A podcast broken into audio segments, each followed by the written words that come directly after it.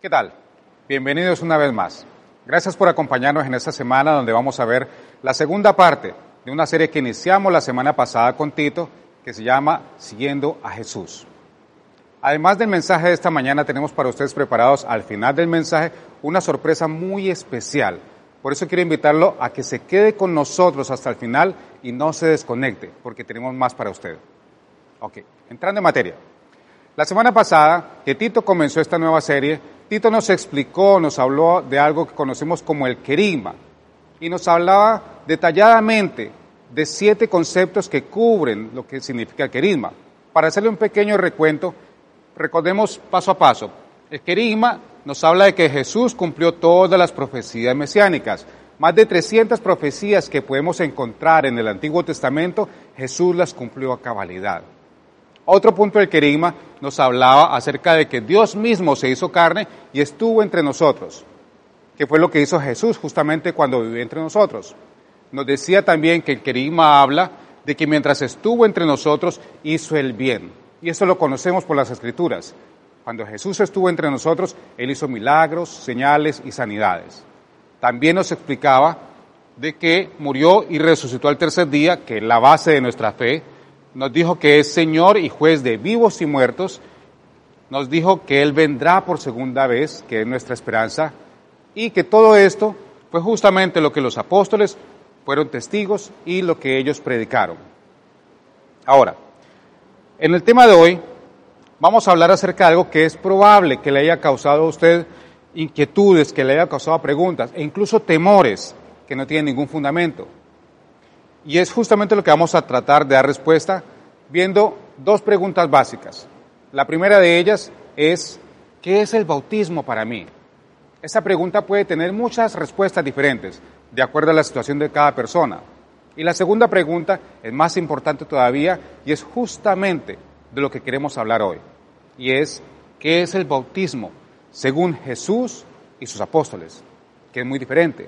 Porque cada uno de nosotros de acuerdo a nuestro trasfondo cultural, a nuestra familia, a nuestra crianza, puede tener diferentes conceptos de lo que significa el bautismo. Entre todos estos podemos encontrar respuestas como que, por ejemplo, el bautismo es una costumbre del mundo oriental, nada más que una costumbre.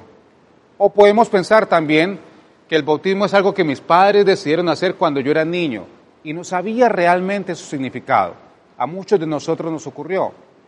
También podemos pensar de que si me bautizo ¿Significa que en adelante no podré equivocarme y cometer errores?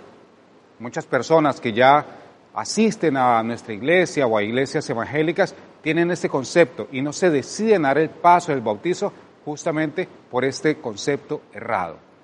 También podríamos pensar de que es solo un rito más del mundo religioso, especialmente si usted es una persona que es escéptica, que es agnóstico, como se quiere definir, puede pensar que el bautismo es solo eso, un rito religioso que no tiene nada que ver conmigo.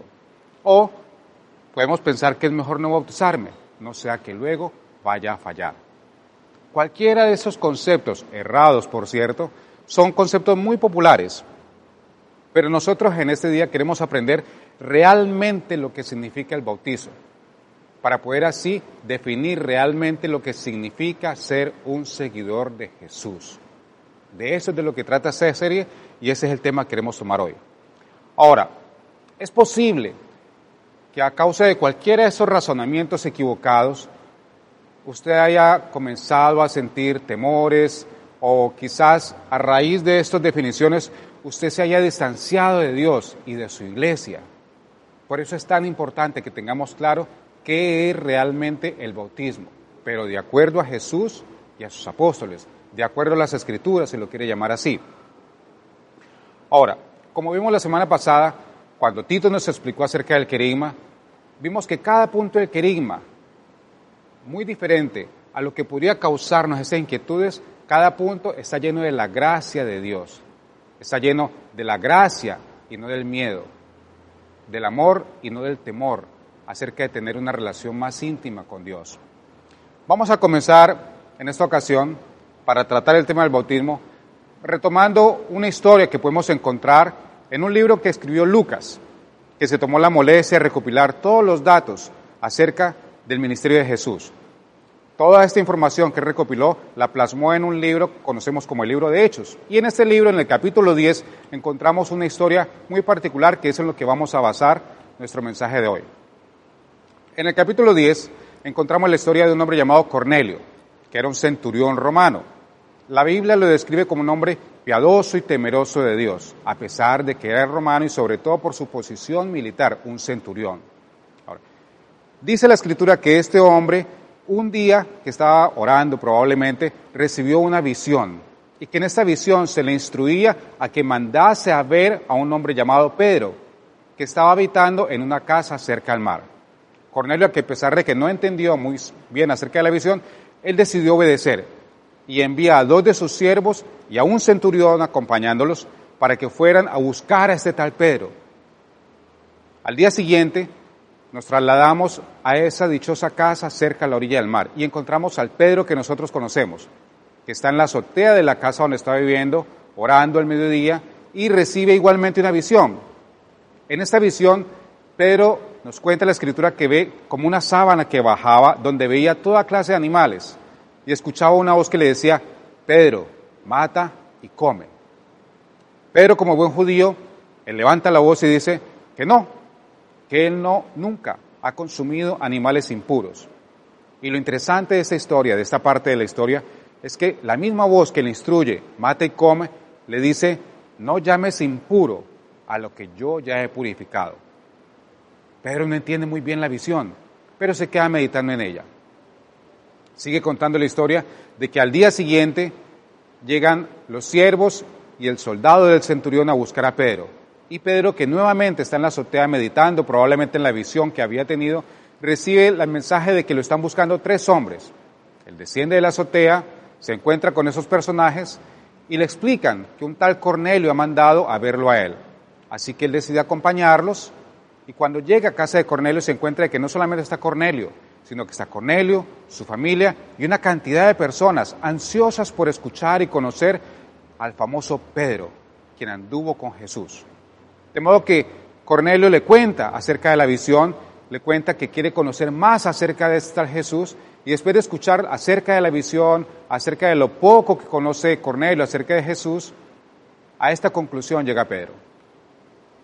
Pedro toma la palabra y dice, ahora comprendo que en realidad para Dios no hay favoritismos, sino que en toda nación Él ve con agrado a los que le temen y actúan con justicia. Después de que Pedro ha escuchado la historia de Cornelio, él comienza a relatarle más acerca del ministerio de Jesús, que era lo que ellos estaban ansiosos por escuchar. De modo que les cuesta acerca del ministerio y todo lo que hizo y compartió Pedro con Jesús mientras él estuvo junto con ellos. Esto que Pedro compartió, si usted lee en el capítulo 10 del libro de Hechos, se va a dar cuenta que no es otra cosa sino un resumen del famoso querigma lo que Tito nos enseñaba la semana pasada. El querigma era exactamente lo que los discípulos enseñaban. Eso era lo que ellos predicaban. Todo lo que hizo Jesús, todo lo que vimos la semana pasada en el querigma. Por eso es tan importante que nosotros tengamos claro qué es y qué contiene el querigma. Ahora sí, después de que Pedro le cuenta más acerca del ministerio de Jesús a todos esos oyentes que tenía allí, llegamos al momento que más nos interesa, al momento que es el punto de nuestro tema de esta semana. Dice así, entonces Pedro respondió, ¿acaso puede alguien negar el agua para que sean bautizados estos que han recibido el Espíritu Santo, lo mismo que nosotros? Y mandó que fueran bautizados en el nombre de Jesucristo. Entonces le pidieron que se quedara con ellos algunos días más. Ahora, hay algo que es muy importante aquí, y no quiero que se lo pierda. Creer en Jesús en esta época y bautizarse eran un solo paso, era un solo hecho. No era como ocurre ahora, como nosotros estamos acostumbrados, de que una persona escucha el Evangelio, dice que cree en Jesús y tiene que hacer un cursillo o tomar un tiempo prudencial o pasar algo, prepararse para el bautizo. En esta época no era así. Originalmente no era así. Una persona cuando escuchaba el querigma, el Evangelio, al igual que lo escuchó usted o lo escuché yo, y decidimos aceptar a Jesucristo como nuestro Señor y Salvador, inmediatamente se bautizaba. Ahora usted podría pensar que quizás esto es una excepción, la historia de Cornelio, pero nosotros podemos encontrar casos muy similares en otras porciones de la escritura. Encontramos, por ejemplo, el caso de la historia de Felipe y el etíope eunuco. En Hechos 8, usted va a encontrar que Felipe iba por el camino y ve a un etíope que va en una carreta tratando de entender las escrituras. Felipe se las explica y cuando el etíope entiende las escrituras, él dice, ¿qué impide que me bautice? Y se bautiza allí mismo. También encontramos otro ejemplo cuando el carcelero y su familia se bautizan en Hechos 16. De pronto usted ha escuchado, conoce la historia cuando Pablo y Silas fueron encarcelados. Hubo un terremoto, ellos lograron salir de la prisión y el carcelero al enterarse de que ellos han escapado se va a suicidar por temor a la represalia que iba a tener al perder sus presos. Pablo y Silas le dicen que no haga nada, que ellos, que ellos están allí, que no han escapado. Le predican el Evangelio, el querigma, y él y su familia deciden bautizarse. Otro ejemplo más. Y por supuesto el ejemplo que estamos hablando el día de hoy, que es el de la familia y los amigos de Cornelio. Debemos tener en cuenta también algunas diferencias culturales que nos separan de lo que ocurrió en el caso de Cornelio de nosotros. En la época en que esto ocurrió, si los que hubiesen escuchado el mensaje de Pedro hubiesen sido judíos, no hubiera sido nada extraño que ellos hubieran decidido bautizarse. Pero no solamente había judíos allí, sabemos que el mismo Cornelio era romano, por supuesto el centurión que los acompañó, y muy seguramente muchas de las personas que escucharon a Pedro no eran judíos. Y aún así, ellos decidieron bautizarse. Lo interesante es esto. Ellos decidieron bautizarse porque al escuchar a Pedro, ellos entendieron claramente que el bautismo no se trata de un rito religioso. Ellos lograron comprender que bautizarse realmente se trata de una señal de identificación como seguidores de Jesús. Y es algo que nosotros también debemos tener muy claro. Bautizarme no es un rito religioso. Si usted tenía ese concepto, debemos entender, debemos tener claro que bautizarme se trata de identificarme como seguidor de Jesús. Hay una gran diferencia en eso. Otra cosa que debemos tener claro es que esas personas que decidieron bautizarse tenían que pasar probablemente por situaciones en las que al identificarse como seguidores de Jesús, su familia los iba a rechazar. Seguramente sus amigos también los iban a rechazar. Y peor aún, iba a llegar un momento en que aquellas personas que se habían identificado como seguidores de Jesús iban a ser perseguidos. Aún así, ellos tuvieron el valor de dar ese paso, bautizarse e identificarse como seguidores de Jesús. Ahora, siendo que el bautismo es una señal, vamos a ver en qué momento Jesús mismo instituyó el bautismo. Y eso lo podemos encontrar en un pasaje que es muy conocido por todos nosotros y que lo conocemos como la Gran Comisión. En Mateo 28 dice así, Jesús se acercó entonces a ellos y les dijo, se me ha dado toda autoridad en el cielo y en la tierra. Por tanto, vayan y hagan discípulos de todas las naciones, bautizándolos en el nombre del Padre, del Hijo y del Espíritu Santo, enseñándoles a obedecer todo lo que les he mandado a ustedes, y les aseguro que estaré con ustedes siempre, hasta el fin del mundo. Ahora, para comprender mejor este pasaje, debemos tener algunas cosas en cuenta previas a que esto ocurriera. Todos conocemos el pasaje de la Gran Comisión que acabamos de leer, pero antes de que esto ocurriera, hay algunas cosas que ya habían ocurrido y cuando nosotros las tomamos en cuenta, esto le da más solidez a lo que acaba de decir Jesús. En primer lugar, debemos saber de que cuando esto ocurrió, los discípulos sabían que Jesús había muerto. Era un hecho que ellos tenían muy claro, incluso Juan estuvo allí, en la cruz, viendo cómo lo crucificaban. Jesús había muerto y todos lo sabían. No era desconocido para ninguno de ellos y esto ya había ocurrido previo a la gran comisión. También debemos tener en cuenta de que los discípulos sabían que había sido sepultado y que habían puesto guardias en su tumba. Gracias a los romanos, sabemos exactamente, o por lo menos los discípulos sabían exactamente dónde estaba la tumba de Jesús, porque los romanos habían puesto guardias en su tumba. Y finalmente, los discípulos y muchos más sabían que había resucitado y que durante 40 días después había compartido con ellos, no solamente con los discípulos, sino también con muchas más personas. Estas tres cosas ya habían ocurrido antes de que Jesús les diera la gran comisión. Y son tan importantes porque justamente porque esto ya había ocurrido y era un hecho indisputable, es lo que le da autoridad y solidez a Jesús para dejarnos la gran comisión. Regresemos entonces a los pasajes de la gran comisión y veámoslo detalladamente. Cuando Jesús dice que se le ha dado toda autoridad, sabemos que esta autoridad proviene de un hombre que predijo su muerte, que cumplió las profecías, que murió, que fue sepultado y que resucitó.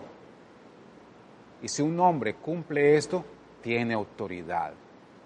Si usted puede predecir su muerte y su resurrección y cumplirla, yo lo voy a seguir. Y eso fue lo que hizo Jesús justamente, y eso es lo que le da autoridad. Si seguimos con los versículos, vemos que cuando Jesús manda a que hagan discípulos a todas las naciones, en el original la palabra obviamente no es vayan, está en griego. En algunas Biblias, algunas traducciones podemos encontrarlo un poco más romántico. Dice id y hacer discípulos. Pero en el original, la palabra vayan realmente tiene una, una traducción un poco complicada. Y perdóneme el crimen gramatical que voy a hacer, pero es como si dijera, vayan mientras vayas andando. Es una acción continua. Lo que quiere decir es que mientras va por el camino, es una acción constante, todo el tiempo, donde quiera que esté, donde vaya, en todo lugar, haga discípulos. De hecho, tiene énfasis cuando dice hagan discípulos. Él se está refiriendo a una labor constante, con el imperativo de hacer discípulos todo el tiempo, donde quiera que vayamos, con toda persona que nos encontremos mientras vamos. Donde quiera que esté, donde quiera que vaya, tiene el imperativo de hacer discípulos con toda persona con que usted se encuentre, mientras tenga la oportunidad, por supuesto. Ahora, si esto de que es en todo momento, que es donde vaya, que es a todo lugar, le incomoda un poco, déjeme, déjeme decirle que si usted pensaba que a lo mejor esto de hacer discípulos era algo exclusivo o reservado, una misión que solamente tenían los pastores o los discípulos o los misioneros o personas preparadas, tenemos que tener claro que si usted se considera un seguidor de Jesús, eso lo incluye usted también, hacer discípulos. También es con usted, también es conmigo, con todos los que nos hacemos llamar seguidores de Jesús. Otra cosa interesante es cuando nos dice, vayan, también debemos tener en cuenta que Él dice que vayamos a todas las naciones.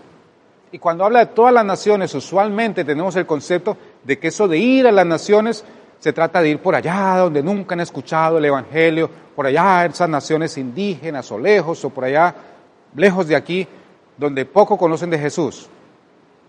Pero si estamos hablando de que es una acción continua, es algo que podemos hacer desde nuestra propia ciudadela, su comunidad, su vecino, sus compañeros de trabajo. Y si usted tenía una idea diferente, déjeme preguntarle algo. ¿Por qué su vecino no?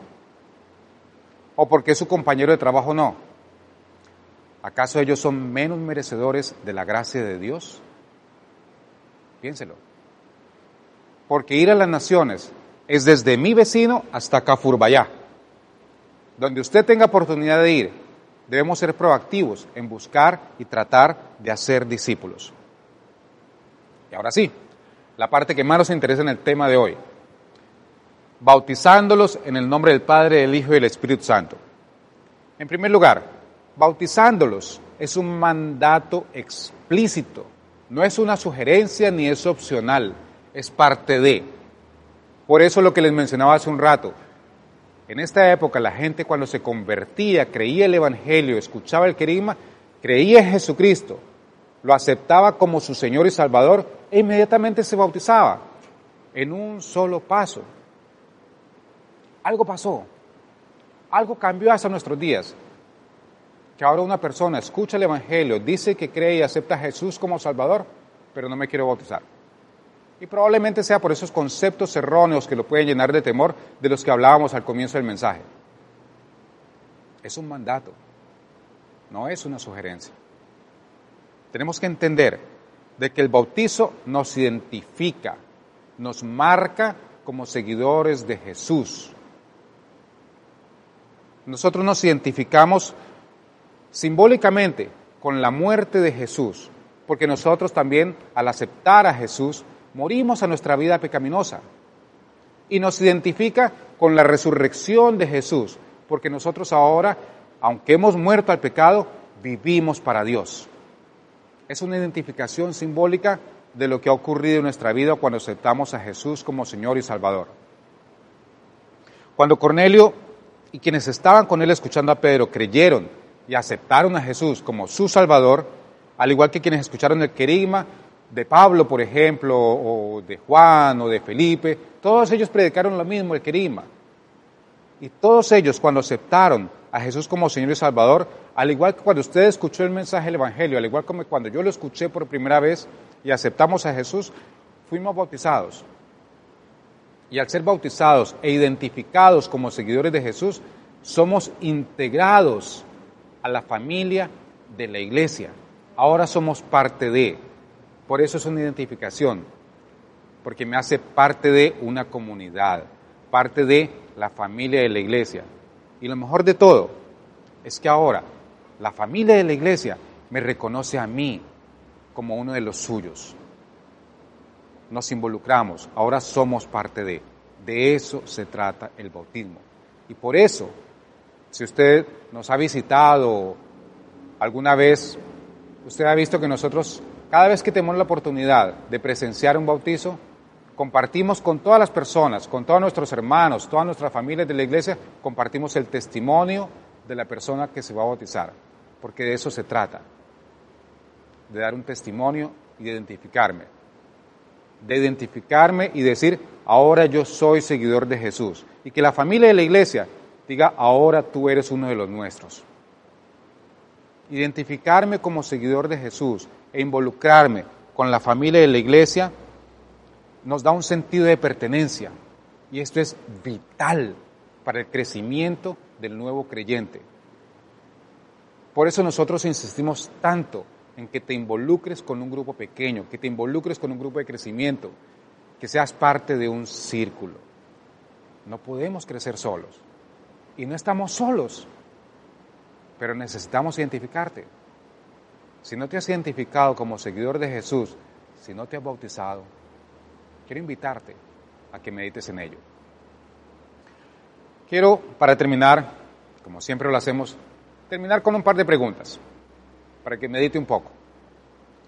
La primera de ellas es, si usted cree en su corazón y con todo su ser en el Evangelio y aún no se ha bautizado, ¿qué está esperando para hacerlo? Si tiene dudas, si tienes inquietudes, no dudes en comunicarte con nosotros. Para eso estamos. Somos parte de tu familia y estamos aquí para tratar de despejar esas inquietudes. Esa es nuestra misión y razón de ser. Y una segunda pregunta. Si usted es creyente y ya se ha bautizado, ¿te está relacionando con tu familia de la iglesia para ayudar y que te ayuden en tu crecimiento como seguidor de Jesús? Recuerde lo que le dije hace unos momentos identificarme como seguidor de Jesús permite que mi familia de la iglesia me identifique como uno de los suyos. Involúcrate. Permítenos ayudarte y arriesgate a ayudar. Sé parte de. Ya eres parte de. No se olvide que la próxima semana vamos a continuar con esta serie siendo seguidores de Jesús. Y no se desconecte. Comencé el mensaje hablando de una sorpresa que tenemos para ustedes. No se la pierda. Lo invito a la próxima semana. Si no vio la primera parte de esta serie, véalo en nuestro canal de YouTube de la iglesia, véalo en el sitio web de la iglesia y quédese con nosotros, que tenemos más para usted. Muchísimas gracias.